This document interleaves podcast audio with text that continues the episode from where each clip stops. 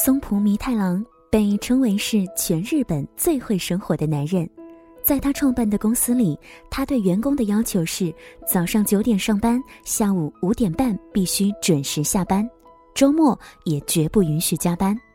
多出来的时间要用来陪孩子、和朋友看电影，或者是在家做饭。而他对于生活一直都坚持着自己的原则，并有着自己的一百个基本。会生活的人就能够发现生活当中更多别人发现不了的乐趣。你好，我是李小妖，我在武汉用声音和你说晚安。小妖其实也特别想要问问你，你觉得你是一个会生活的人吗？你愿意把你的生活方式跟我们来分享吗？松浦弥太郎是怎么生活的？今晚的节目我们一起来分享，也当做是学习一种新的生活方式吧。他坚持一周买一次花，两周剪一次头发。他坚持一年四个季节里有四次不可错过的享受当季美食的机会。在他的生活中，每一个细微的小事都有极其重要的意义，也持续思考着什么才是生活中美好的事物。他珍惜、享受、体会独处的时间。在他的家里，他认为如果增加一件东西，就要想办法减去一件；而在寝具和家具上的花钱更是不会吝啬。平时在家里，他会用心的做食物，哪怕泡一杯燕麦片、煎一只荷包蛋，都值得被郑重其事的对待。也会费尽心思的购置一些小物件摆在家中，享受着亲手创造的生活美感所带来的喜悦。他所坚持的生活美学，在他接手的杂志中体会着淋漓尽致。他把用心生活当成自己的全部事业，用极致的生活仪式感愉悦着自己，也提醒着自己每一个读者生活的细节有多么重要。在我们的生活中，大多数时间都是平淡无趣，又充满着匆忙的焦躁。蒲松弥太郎的生活之道呢，在于他用认真庄重的态度来看待生活里一切细琐又看似不重要的小事，找到生活的情趣是对生活的尊重，也能够让我们发现其中一些被遗忘掉的快乐。这些快乐与财富的多少其实并没有太大的联系。缺乏对生活的敏感，生活中一些趣味盎然的瞬间，或许。就这样被我们错过了，比如你种植的绿萝，在你新买的花瓶中伸展出来的一片还带着晶莹剔透的叶子，就能够给你感受到绿色带来的生机；或者夕阳西下时，照进房间里铺着的地毯上形成的一轮好看的光影，就好像一幅画一样。村上春树创造了一个词，叫做“小确幸”。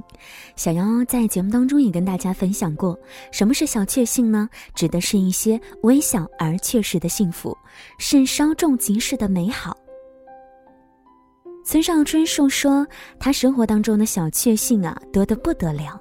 比如买回刚刚出炉的香喷喷的面包，他站在厨房里，一边用刀切片，一边抓实面包的一角。那一刻可以察觉到幸福的感觉。独处时，一边听勃拉姆斯的室内乐，一边凝视秋日午后的阳光，在白色的纸糊拉窗上描绘树叶的影子。他说：“没有小确幸的人生，不过是干巴巴的沙漠罢了。”在节奏感快速的现在，很多人都选择了拼命工作，牺牲所有的时间来换取财富，为了追求外人看起来高贵奢侈的生活，他们穿着光鲜亮丽，用昂贵的粉底盖住了厚重的黑眼圈。可是，让我看来，奢侈感的生活并不是用昂贵的名牌包包，或者是带着耀眼 logo 的鞋子才能够堆砌出来。每天早起一小时，和家人一起品尝用心准备的早餐，在一天忙碌的工作之后，回到家沏上一杯热茶，坐在温暖舒适的沙发上，盘着腿，燃一炷熏香，看一本自己喜欢的小说，或者用自己精心挑选的琳琅，或者用自己精心挑选的锅为爱人来炖煮一锅香气四溢的浓汤。这些未必不是真正奢侈的生活。想起曾经在台湾环岛的时候，在台东住过的一家民宿，民宿老板是一对年轻的夫妻，养着一只金毛猎犬。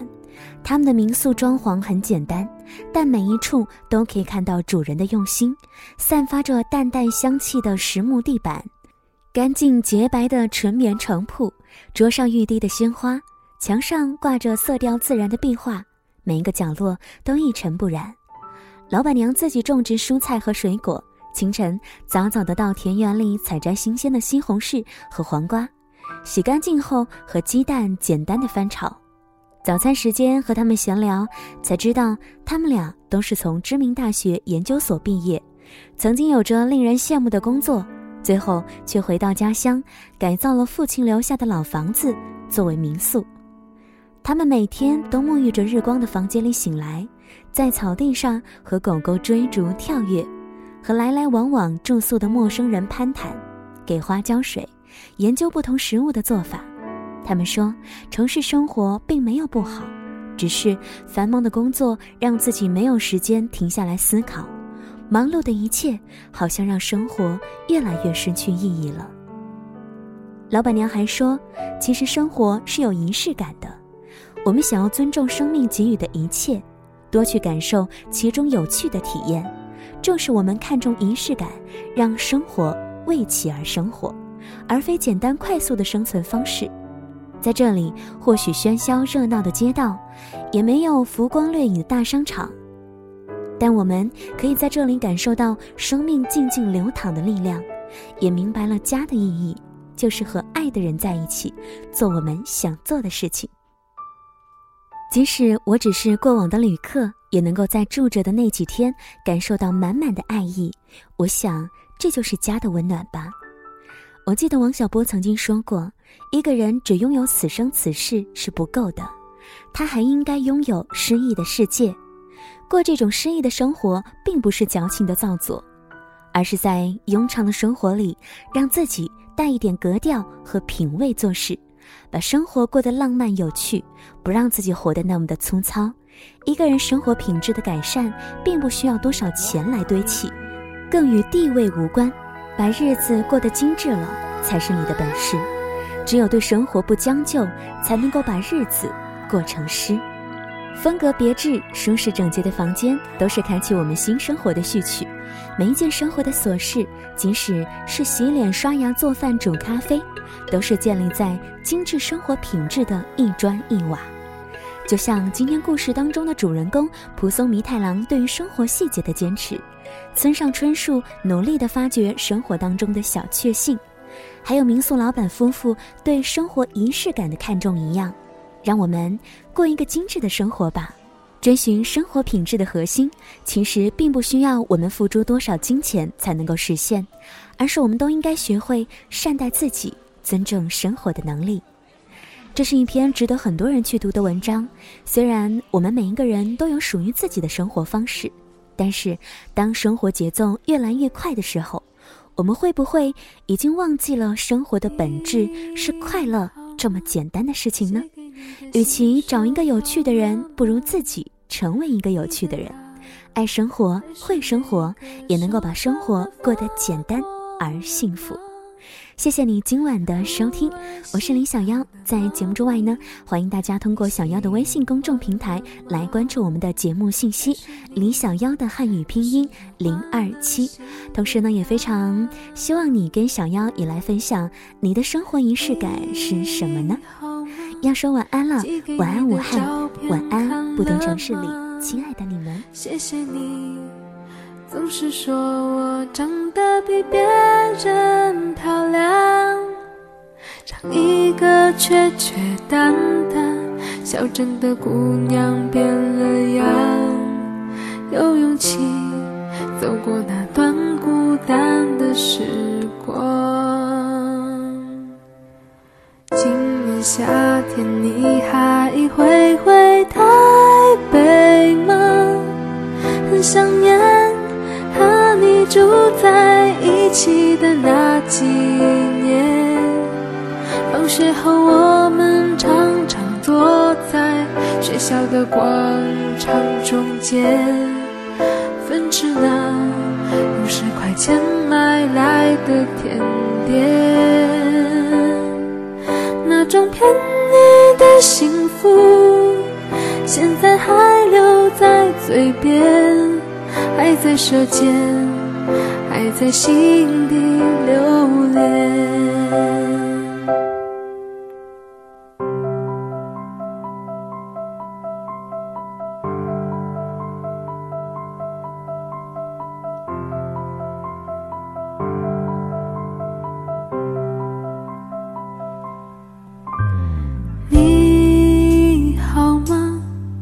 给你的信收到了吗？你的他还是那个瘦高的法国人吗？他不爱洗澡的毛病你习惯了吗？还是你已经嫁给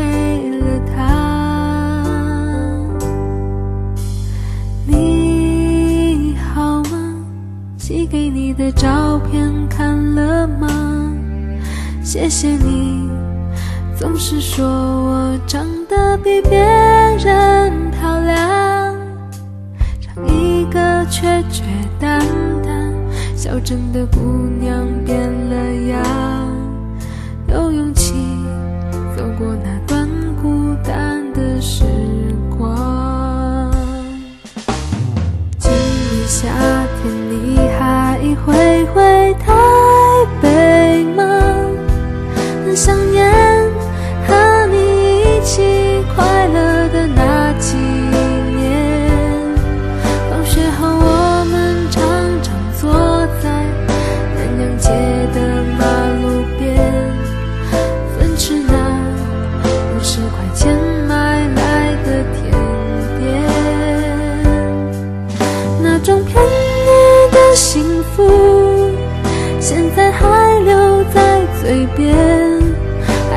舌尖，还在心底留恋。